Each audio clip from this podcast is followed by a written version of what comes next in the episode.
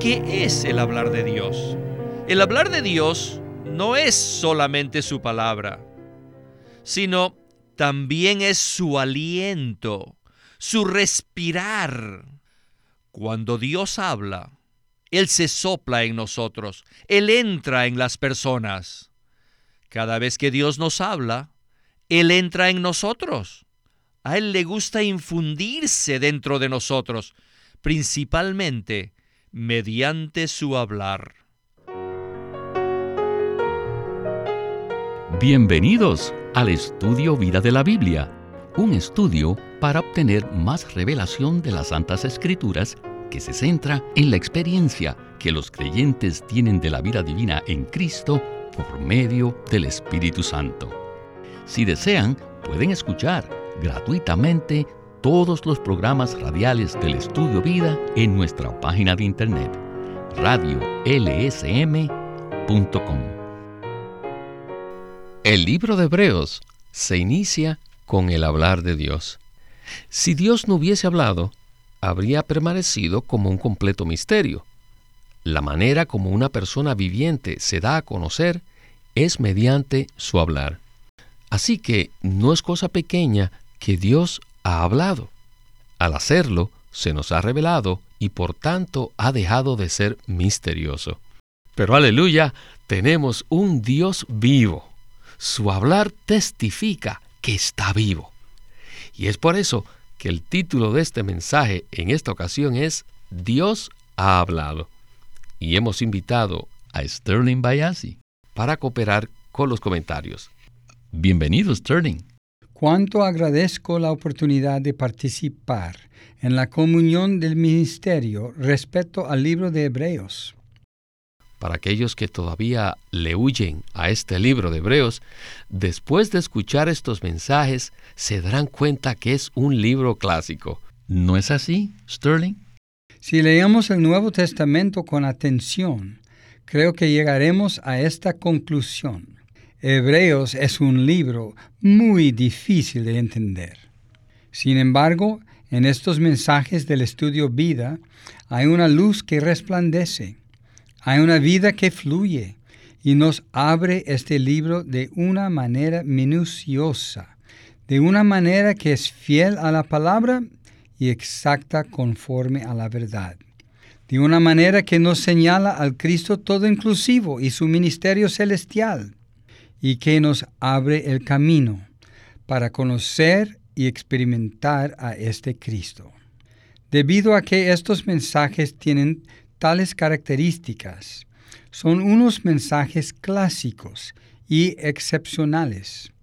Son un estudio trascendental del libro de Hebreos y son de gran beneficio para todos los creyentes que buscan más del Señor, porque nos conducen a través de la palabra pura de Dios para que conozcamos y experimentemos a Cristo en su ministerio celestial. Es muy interesante que este libro se inicie con el hablar de Dios y además presente el contraste entre su hablar en el Antiguo Testamento y el Nuevo Testamento. Entonces, Sterling, ¿podría usted explicarnos cuál es la diferencia fundamental en estos dos puntos? El escritor de la epístola a los hebreos no se conoce pero la verdadera persona que habla en este libro se identifica en forma maravillosa desde el principio. Y ese orador es Dios. En los primeros dos versículos vemos algo muy significativo con respecto al hablar de Dios. En la era del Antiguo Testamento, antes de la encarnación de Cristo, Dios habló principalmente a través de los profetas. Otras porciones del Nuevo Testamento confirman esto, como la palabra de Pedro en el capítulo 1 de su primera epístola. Los profetas fueron movidos por el Espíritu y hablaron lo que vieron. Pero ahora en Hebreos hay un tremendo cambio dispensacional. Aquí se nos dice que Dios nos está hablando en su Hijo. Sabemos por el capítulo 1 de Juan que el Hijo eterno de Dios es la palabra. Esta palabra expresa a Dios, define a Dios y nos da a conocer a Dios. Así que hay un gran desarrollo en la introducción de Hebreos, porque ahora el escritor nos está apartando de lo que Dios hizo maravillosamente en la era anterior, la era de la ley. Ahora el escritor quiere que todos nos demos cuenta de que estamos en una era diferente. Dios aún sigue hablando. Él ha estado hablando desde el momento en que creó el universo. Sin embargo, ahora tenemos que comprender que Dios está hablando en su Hijo. Por tanto, si queremos saber lo que Dios habla en esta era, si queremos recibir interiormente este hablar, es necesario que nos centremos en el Hijo, en quien ahora Dios está hablando. Este es un gran paso en la revelación divina. El contraste se está haciendo más vívido y más claro. Anteriormente, Dios hablaba por medio de los profetas pero eso ha terminado. Ahora Dios habla en su Hijo. Por tanto, abramos nuestro ser para oír a Dios hablando en el Hijo. Amén, Sterling. Bien, entremos en el primer segmento del estudio Vida de Hebreos, escuchando a Winnesley. Adelante. The opening point of this book El punto de apertura de este libro is the divine speaking. es el hablar divino. God has spoken. Dios ha hablado. No es algo insignificante el hecho de que Dios ha hablado. Considerémoslo de la siguiente manera. En el universo hay un Dios. ¿Y cuál sería lo primero que Él haría? Con toda seguridad, antes de hacer cualquier cosa, Él hablaría. ¿Podrían hallar otro libro que pueda compararse con la Biblia? Absolutamente no. Este es el libro que está por encima de todos los demás libros, porque la Biblia contiene luz. Ningún otro libro ilumina a las personas como lo hace la Biblia. En mi experiencia, he podido ver no solo una vez, sino muchas veces, quizás más de cien veces, que cuando los grandes pecadores leen un solo versículo de la Biblia, inmediatamente se tornan al Señor y su vida cambia. ¿Por qué sucede esto? Porque este es el resultado del trabajo que hace la palabra de Dios. Dios ha hablado y todavía continúa hablando hoy en día. Él está hablando a nuestro corazón, Él está hablando en nuestro espíritu. ¿Cómo sabemos que nuestro Dios está vivo, que se mueve, que nuestro Dios está trabajando? Porque Él nos habla. ¿Dónde está Dios? Dios está en su hablar. Él está hablando hoy y lo hace día tras día. Muy bien, ¿qué es el hablar de Dios? El hablar de Dios no es solamente su palabra, sino también es su aliento, su respirar. Cuando Dios habla, Él se sopla en nosotros, Él entra en las personas. Cada vez que Dios nos habla, Él entra en nosotros. A Él le gusta infundirse dentro de nosotros, principalmente mediante su hablar. Cuanto más nos habla, más somos infundidos con Él. Mediante su hablar nos imparte su elemento divino en nosotros. Y cuanto más escuchemos su hablar, más somos infundidos con su elemento divino. Gloria al Señor y aleluya por el hablar de Dios. Quiero repetir algo que dijo Witness Lee. ¿Dónde está Dios? Bueno, Él está en su hablar. ¿Verdad, Sterling? Esta frase, Dios está en su hablar, es bastante misteriosa, pero intuitivamente creo, y la intuición es una función de nuestro espíritu, que es cierta. Sin embargo, consideremos esto.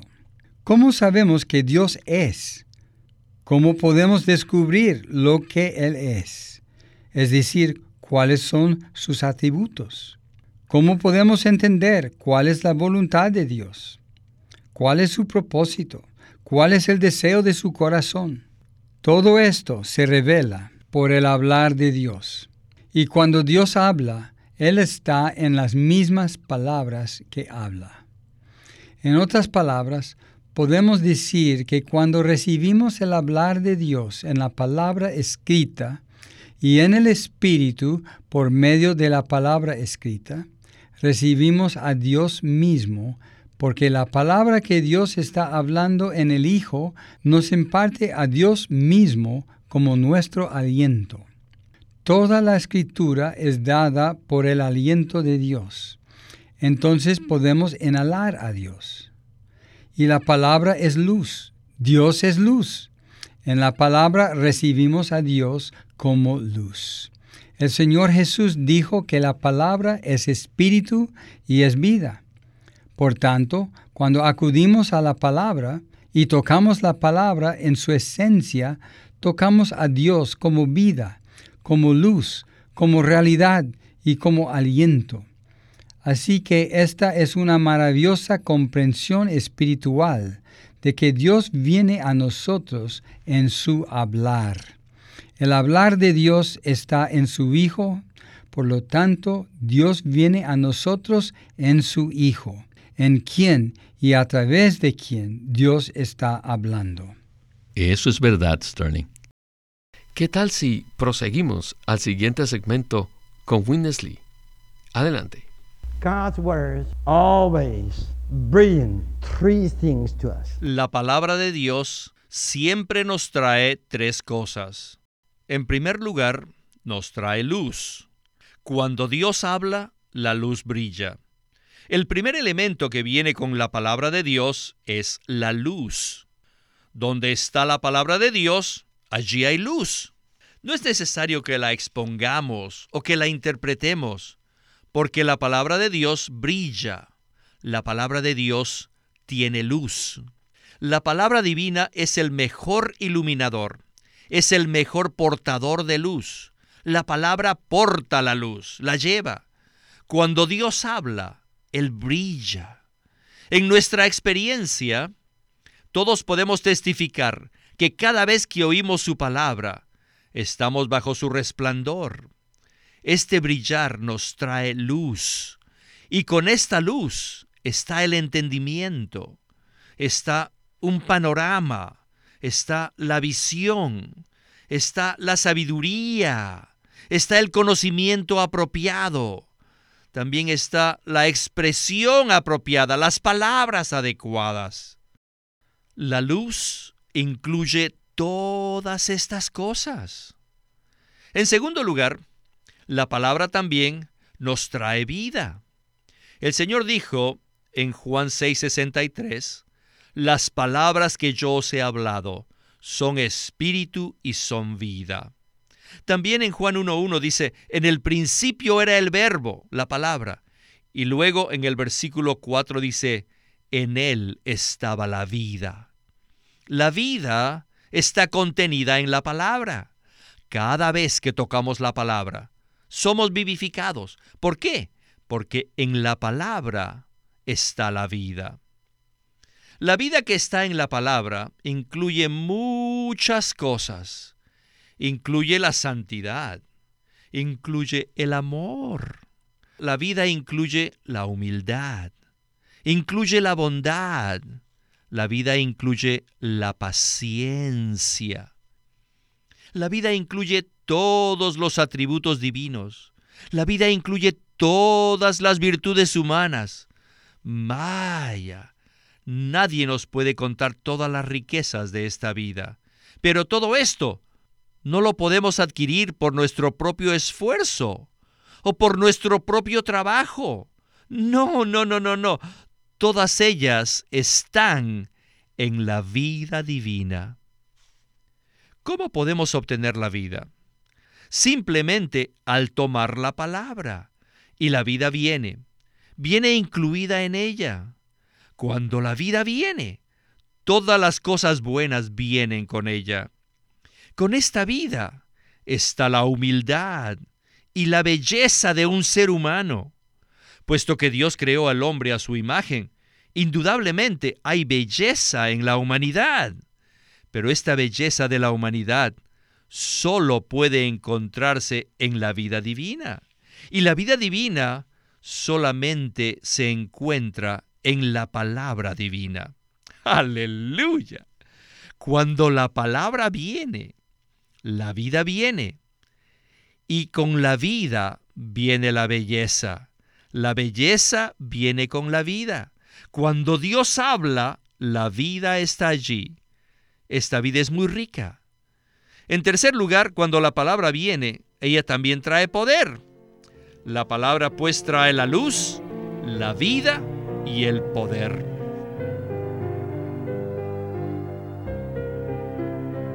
Qué palabra tan tremenda. Cuando la palabra de Dios viene a nosotros de manera genuina, trae tres cosas. La luz, la vida y el poder. ¿Verdad, Sterling? El hablar de Dios en el Hijo tiene al menos un triple impacto o efecto. O podemos decir que produce tres asuntos divinos de gran importancia. Lo primero es la luz, refiriéndose nuevamente al capítulo 1 de Juan. El Hijo es la luz verdadera. Cuando Dios habla en el Hijo, la luz se produce y Dios mismo es la luz. Esta es la luz verdadera que resplandece. Y el segundo asunto es que la luz trae la vida. Y para completar el ciclo, la vida trae la luz. Así que ahora el hablar de Dios nos trae a Dios quien es la luz misma. Y el tercer asunto que la palabra nos trae es el poder divino, es decir, el poder de llevar a cabo lo que Dios ha hablado y está hablando en su Hijo. Ahora regresemos con Winnesley para escuchar una palabra de conclusión al mensaje de hoy. We all have to know that Todos necesitamos saber que Hebreos nos dice que Dios habla en dos etapas. En tiempos pasados, Él habló de forma parcial y en forma diversa a los padres en los profetas, y en muchas porciones y de muchas maneras. ¿Alguna vez habían visto un libro que use tantas maneras de expresar algo como la Biblia? No, no hay usa la palabra clara, las ilustraciones, los proverbios, las parábolas, las alegorías y los tipos. Cada forma de expresión ha sido usada en la escritura. Pero ahora, al final de estos días, nos ha hablado en el Hijo. El Hijo es la palabra. En el principio era el verbo, y el verbo era con Dios y el verbo era Dios. El Hijo es la palabra para el hablar de Dios. Su hablar es principalmente para declarar a Dios, para definir a Dios, para expresar a Dios y para revelar a Dios. Cuanto más habla el Hijo, más expresa y revela a Dios.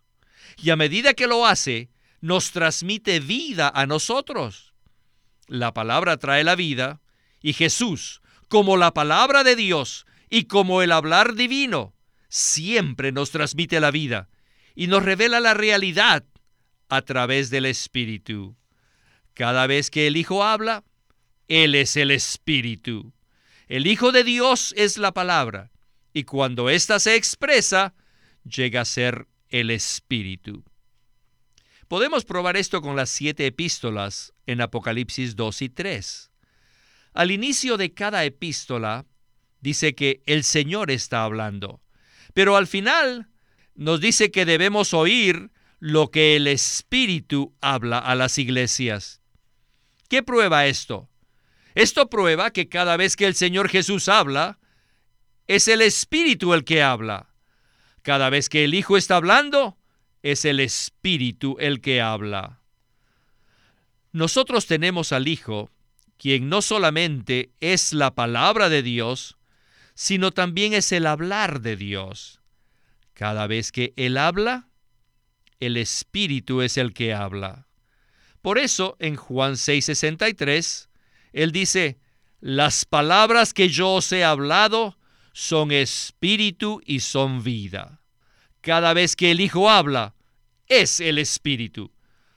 Hoy día, el Hijo, como el Espíritu que habla, está hablando junto con las iglesias. Él no solamente habla a las iglesias, sino que también habla junto con las iglesias. En Apocalipsis 22, 17 dice, y el Espíritu y la novia dicen, ven. Al inicio del libro de Apocalipsis, el Espíritu está hablando a las iglesias, pero al final de Apocalipsis, el Espíritu está hablando junto con las iglesias, porque el Espíritu que habla y la iglesia han llegado a ser uno. Aleluya. Este es el hablar de Dios. Hemos visto que existe una maravillosa progresión a lo largo de las escrituras en cuanto a la manera como Dios habla. En el pasado, en el Antiguo Testamento, lo hizo a través de los profetas. Ahora, en el Nuevo Testamento, lo hace en el Hijo. En el futuro, particularmente en el libro de Apocalipsis, vemos que el que habla es el Espíritu. Sterling, ¿podría usted comentarnos acerca de esta progresión que vemos en las Escrituras? Regresemos brevemente a Génesis 1. Dios dijo, haya la luz. Y hubo luz. Cuando Dios quiso que algo llegara a existir, Él habló. Posteriormente, él se apareció a los patriarcas, como Abraham, y se comunicaba con él. Dios habló por medio de Moisés, especialmente en el libro de Deuteronomio. Y Moisés estaba representando a Dios al hablar la palabra de Dios. Después, Dios habló durante siglos a través de los profetas. Ellos recibían la palabra directamente de Dios. Luego la era cambió, porque en la plenitud de los tiempos Dios envió a su Hijo. Dios en el Hijo llegó a ser un hombre por medio de la encarnación. Y desde ese momento, Dios ha estado hablando en el Hijo. Está hablando en el Hijo y seguirá hablando en el Hijo. En los Evangelios, Dios habló en el Hijo de manera directa y única, pero después de la resurrección del Señor Jesús, Él entró en los apóstoles y desde entonces Él entró en todos los creyentes. Así que ahora Cristo, el Hijo, como Espíritu, está en nosotros y Dios está hablando en el Hijo y el Hijo ahora está en nosotros. Entonces, la iglesia es el cuerpo orgánico de Cristo en forma corporativa. Y sabemos por Efesios y Colosenses que la iglesia es un solo y nuevo hombre, una persona corporativa producida por Cristo por medio de su muerte y su resurrección.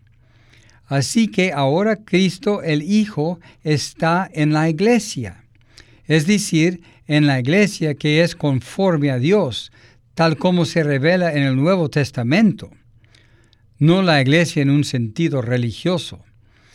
Por tanto, ahora Dios está hablando en el Hijo, en la iglesia. ¿Y cómo concluye el libro de Apocalipsis? En los capítulos 2 y 3, el Espíritu está hablando a las iglesias. Pero en el capítulo 22, el Espíritu y la novia están hablando juntos como una sola entidad. El espíritu y la novia dicen, ven.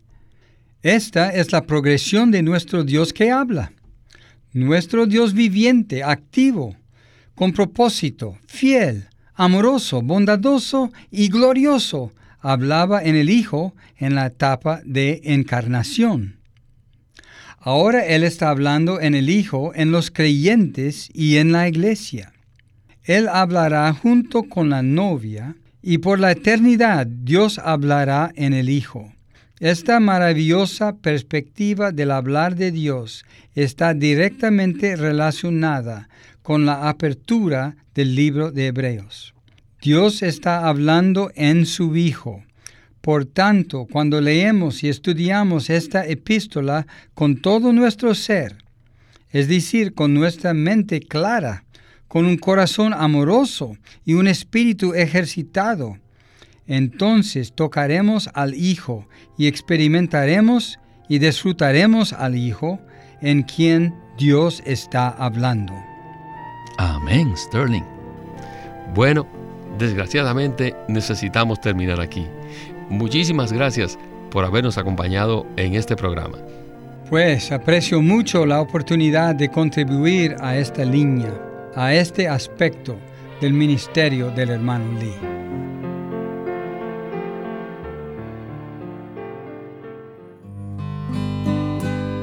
Living Stream Ministry es una casa publicadora de los libros de Watchman Nee y Witness Lee. Y queremos decirles que entre ellos hay uno titulado La Iglesia Gloriosa por Watchman Nee.